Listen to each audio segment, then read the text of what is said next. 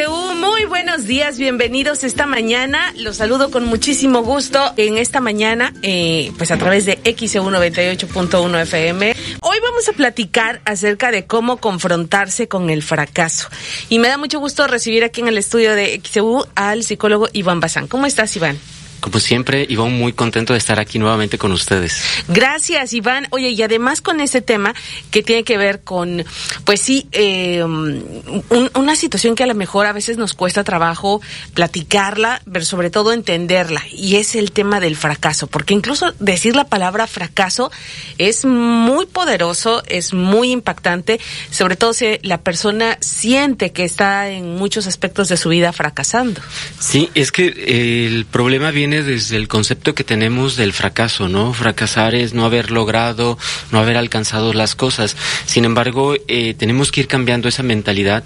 El fracaso Sí, efectivamente es que no alcanzamos las cosas, pero obtuvimos un aprendizaje. No alcanzamos, no alcanzamos lo que nosotros queríamos, pero estamos obteniendo este aprendizaje, esta madurez, esta toma de conciencia. Entonces es ir cambiando esa mentalidad para poder dejar de tenerle miedo al fracaso. Ok, muy bien. Ahora, en este caso, en, en, el concepto, como bien lo dices, pues por esa razón es que a veces puede llegar a ser muy, muy fuerte, muy duro. Pero el tema de confrontar con el, con el fracaso, con tus fracasos, pues tiene que ver mucho con un acto de sinceridad, de brutal honestidad. Sí, de, de hecho, mira, ¿Por qué también le tenemos miedo? Un poco, Buda nos habla sobre los tres venenos de la mente y uno de los venenos es el rechazo a la realidad. Carl Jung, que también era un gran psicólogo, él decía que el sufrimiento es resistencia. Lo que resiste persiste, lo que aceptamos nos transforma. ¿Por qué estamos teniéndole tanto miedo al fracaso? Porque yo había proyectado haber alcanzado algo y mi realidad dice que yo ya debería de estar en tal lugar, en tal cima, en tal momento, ¿no? Pero como no está ocurriendo eso, estoy rechazando la realidad. ¿Sí? Y entonces eso es lo que me hace sufrir y eso es lo que nos provoca este miedo al fracaso, porque no nos gusta eh, el dolor que nos genera eh, eh, este rechazo. Por eso lo que resiste persiste. Entre más nos resistimos a la realidad, al fracaso, a lo que está ocurriendo, a lo que debería de ser según mis proyecciones, por eso es que estamos sufriendo muchísimo. Bueno, pues entonces empezar a explorar cuáles podrían ser pues estas áreas donde quizá se, se siente o la persona considera que no está avanzando lo suficiente, porque además ese es otro punto, el sentir que hay una evolución eh, es lo que también algunas personas catalogan como, como el éxito y no fracaso, pero hay cosas que, o sea, ya por más no se pueden avanzar. Justo, de hecho, eh, estaba recordando, el próximo lunes se le conoce como Blue Monday porque este a, nivel internacional se dice que al parecer es el día más triste del año porque la gente, digamos que llegó ya a un punto donde va a hacer una recapitulación de todo lo que ha hecho en este este inicio de año y en muchas ocasiones no se siente satisfecho con, con lo que ha avanzado, o si es que ha avanzado algo, psicólogo. De hecho, ayer se celebró el día eh, contra la lucha contra la depresión. Así es. Entonces, este sí, efectivamente, cuando hacemos esta eh, mirada hacia atrás y empezamos a ver que no hemos alcanzado las cosas que nosotros queremos, es cuando empezamos a pues a deprimirnos, ¿no? Pero eh, muchas veces queremos cosas, pero porque buscamos más el bienestar que la felicidad. Hay un doctor, Mario Alonso Puy, que me encanta recomendarlo. Él dice, ahí tiene una charla que se llama Los vacíos del ser Dice, se disfruta mejor una charla aquí estando en un auditorio, todos sentados, con aire acondicionado, que si estuviéramos en un aula sin aire acondicionado y todos amontonados. Se disfruta mejor, sí, pero esto es bienestar y no es felicidad. Se disfruta mejor un viaje en primera clase que clase turista, sí, pero esto es bienestar, no es felicidad. Y va poniendo varios ejemplos y dice, ¿cómo sabemos que bienestar y felicidad no es lo mismo? Porque hay mucha gente con mucho bienestar y que no es feliz. ¿sí? Hay otro maestro budista que dice, primero busca tu felicidad y después busca tus propósitos, porque cuando tú estás feliz y la gente te empuja por accidente, ¿tú qué, cómo reaccionas? ¿Estás feliz y recibes un empujón? ¿Te molestas? Ah, pero si estás feliz cuando mucho ah, volteas y dices, no hay problema, no, no, no pasa nada. Claro, claro. Pero ¿qué pasa si apenas te rozan y estás tú de malas? Uy, uy, uy, no, arde Troya. Por eso dice este maestro budista, ahorita se me olvidó su nombre, pero dice, primero busca tu felicidad y después busca tus propósitos. Hay otro autor que también dice, busca primero, eh, bueno, eh, no es autor, perdón, me equivoqué, Jesús de Nazaret, aunque suene religioso, dice, busca primero el reino de Dios y lo demás vendrá por añadidura. ¿Qué significa añadidura? Que no lo buscamos. Yo lo parafraseo diciendo, busca primero tu paz mental, tu tranquilidad, tu estabilidad y lo demás vendrá por añadidura. Si tú te propones, por ejemplo, como propósito de año nuevo bajar de peso porque odio mi cuerpo, porque no me gusta, te vas a forzar y te vas a sentir presionado por alcanzar una meta. Si tú lo cambias y empiezas a visualizarte como voy a bajar de peso por salud, y porque hay una toma de conciencia, entonces te empiezas a dar cuenta que ahora que llevas una mejor alimentación, te sientes con mayor energía, te sientes más animado, tienes una mejor digestión, entonces tienes mayor probabilidad de alcanzar tus propósitos. Sí. Pero si lo haces desde el miedo, desde es que ya rechazo esto, se te va a dificultar, lo vas a sentir como un peso. A que si lo ves desde esta perspectiva de elijo, eh, elijo hacer esto desde la salud, desde la paz, el amor y la tranquilidad. Oh, esto que acabas de explicarnos es muy profundo, porque hablar de la felicidad, eh, este, pues también llega a ser muy subjetivo. Hay personas que incluso a veces creen estar siendo felices y no lo son. ¿Cómo podemos, si es que hay, porque claro, no hay una receta mágica, pero ¿cuáles podrían ser nuestros indicadores de que realmente estamos siendo felices? Sí, mm, mira, confundimos felicidad con sensación. Por eso es que la felicidad, la felicidad se nos va, se nos acaba. Igual confundimos el amor con sensación, con sentimiento. ¿Cómo es esto? Eh, una emoción es intensa pero de corta duración. Entonces, confundimos la felicidad con cosas placenteras y es donde caemos al hedonismo. Eh, disfruto mucho, por ejemplo, regreso un poco. Papás cuando le preguntamos qué es lo que quieren para sus hijos, inmediatamente que nos dicen que sean felices. Pero ¿qué es felicidad? Ver a su hijo contento comiendo un chocolate a las 8 de la noche si eso es felicidad, entonces le tenemos que dar el chocolate al niño. Cuidado, porque no se te va a dormir a las nueve de la noche. Claro. Sí, porque el niño va a estar hiperactivo. Entonces, ¿qué es felicidad?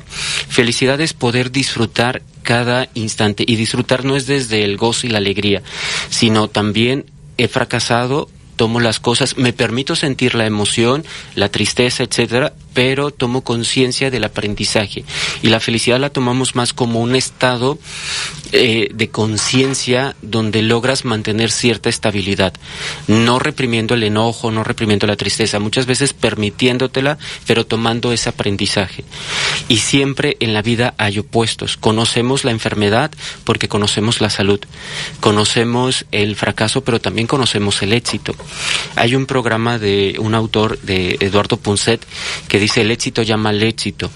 El éxito nos obsesionamos a veces con el éxito, pero el, éxito puede volverse una droga, porque cuando sentimos que hemos alcanzado algo, liberamos serotonina. El exceso de serotonina, bueno, la serotonina está relacionada con la felicidad. Nos motiva, nos hace ser más creativos. O sea, químicamente en el cuerpo genera este sentimiento hasta de euforia, ¿no? Sí, sí.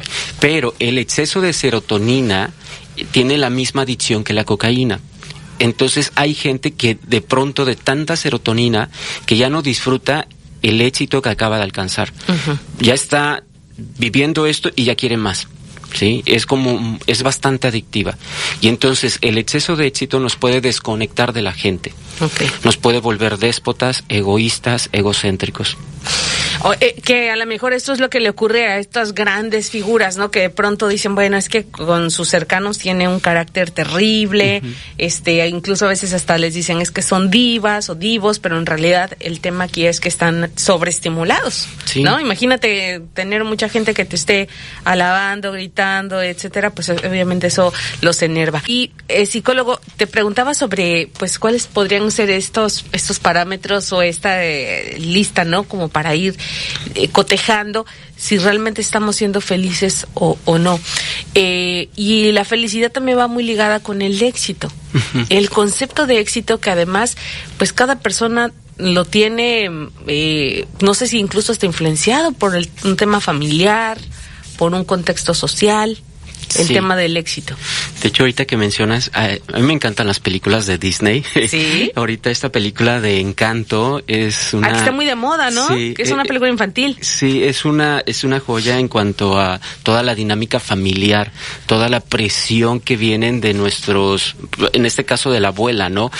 Pero muchas veces esa carga que tenemos, ¿no? Por ejemplo, hace poco una chica me decía que tiene miedo al fracaso, a equivocarse, porque su padre siempre le estuvo diciendo, nosotros ya nos equivocamos, es, esto es para que ustedes aprendan. Nosotros empezamos de ceros. Eso es muy recurrente de los papás, ¿no? Y que es válido en su afán de quererles proveer una vida sin tanto sufrimiento. Sí, pero ¿qué te enseñan de manera inconsciente? Que, no, tienes derecho a fracasar. ¿sí? Y entonces, si imagínate un niño recibiendo este mensaje todo el tiempo. O sea, ustedes ya no pueden equivocarse porque nosotros ya nos equivocamos por ustedes. Ustedes tienen que ser una mejor versión de nosotros. Claro. Entonces, por, desde ahí generamos este miedo inconsciente incluso hacia el fracaso. El, el fracaso tiene el, el doble de intensidad que el éxito. Sí. sí. Gracias al fracaso hay mucha gente que ha, ha evolucionado, que ha diseñado, que ha creado muchas cosas. Si empezamos a revisar, muchas historias de éxito provienen después de un gran fracaso. Fíjate que ahorita que estás este, mencionando, eh, pues sí, algunos personajes, es el caso, se me viene a la mente, de Steve Jobs que es considerado pues prácticamente uno de los grandes gurús eh, de, de, todo lo que tenga que ver con emprendimiento, tecnología, innovación, vanguardia, ¿no? Es un referente importante. Sin embargo, también en su vida pues existieron muchos fracasos, desde los profesionales y hasta los personales. Entonces, sí, sí, coincido en, en, esta parte que mencionas, Iván, sobre la importancia que hay de mm, cambiarle la perspectiva al fracaso. Sí, hay, hay un autor también, eh, Jorge Pellicer, me encanta el ejemplo que pone. Él dice la fobia al agua. Imagínate que tú de pequeño vistes que alguien se ahogaba y a partir de ahí desarrollas fobia al agua. Sí. Y más aquí en Veracruz, que hay bastantes eventos en la alberca y todo. Bueno, esta persona yendo a un evento así, ¿qué genera? Ansiedad y no disfruta. Pero ¿qué están viendo todos los demás que sí están disfrutando y es, él es el único que no disfruta? Eh, aquello que damos es lo que recibimos. Si tú le das al agua un significado de peligro, ¿qué recibes? Miedo, angustia, estrés, ansiedad. Para que tú trabajes la fobia al agua, ¿el agua tiene que cambiar? no. el agua no va a cambiar. No, no, no. ¿Qué estás eligiendo ver? Estás eligiendo ver un pensamiento del pasado, algo que viviste en el pasado. Lo traes a tu presente y te impide disfrutar de ese momento. ¿Qué es lo que tiene que cambiar? Lo único que tiene que cambiar es el significado que tú le estás dando al agua. Ni siquiera tiene que cambiar tu percepción que tienes del agua. El agua seguirá siendo la misma y la percepción que tienes la misma. Solo es el significado. ¿sí? ¿Qué significado le doy? Reitero, aquello que das es lo que recibes. Si tú empiezas a darle al agua un significado de disfrute, de gozo, de diversión, ¿qué vas a recibir? Paz, alegría, tranquilidad. Entonces es esto, ni siquiera tienes que cambiar el concepto del fracaso, solo el significado que le estás dando al fracaso. Ok, ahora, eh, yo creo que el siguiente punto ah, sería entonces cómo empezamos a capitalizar nuestros fracasos. Porque, ok, le cambio la perspectiva, pero también en la vida no se puede ir uno de tropiezo tras tropiezo. De vez en cuando uno debe sentir que estás ganando algo de canicas, ¿no? En este juego. ¿Cómo también podemos eh, entonces empezar a, capitalizar nuestros fracasos, pues para que no todo en nuestra vida pues sea pérdida tras pérdida. Sí. O ese sentimiento de pérdida, ¿no? Sí. Hay una diferencia entre cambio y transformación. Un cambio es una invitación del exterior que nos está brillando a hacer algo diferente, pero no hay ninguna toma de conciencia. La transformación, el cambio es inherente a la transformación, pero en la transformación hay una toma de conciencia. Por ejemplo, eh, ahorita que se aproximan las vacaciones de Semana Santa. Y entonces me voy a proponer hacer ejercicio, a entrar en dieta y todo para poder lucir mi cuerpo en las playas ahorita en estas vacaciones, ¿no? Entonces, ¿para qué quiero lograr todo esto? Y tenemos que tener ese propósito, e, esa, esa visión. ¿sí? ¿Para qué queremos hacer todo esto? Pero necesitamos establecer metas más en concreto, ¿sí? Por ejemplo, eh, fumo demasiado. Mi propósito de año nuevo es dejar el cigarro. Más que dejar el cigarro, vamos a enfocarnos en disminuir el consumo del tabaco.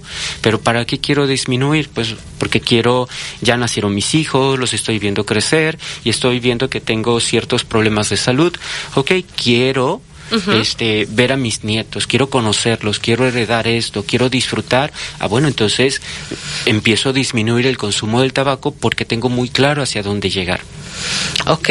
Oye, y, y en este caso, psicólogo Iván, eh, para llegar a, todo este proceso, eh, sobre todo cuando la persona se siente inmersa en un fracaso, ¿cómo sale?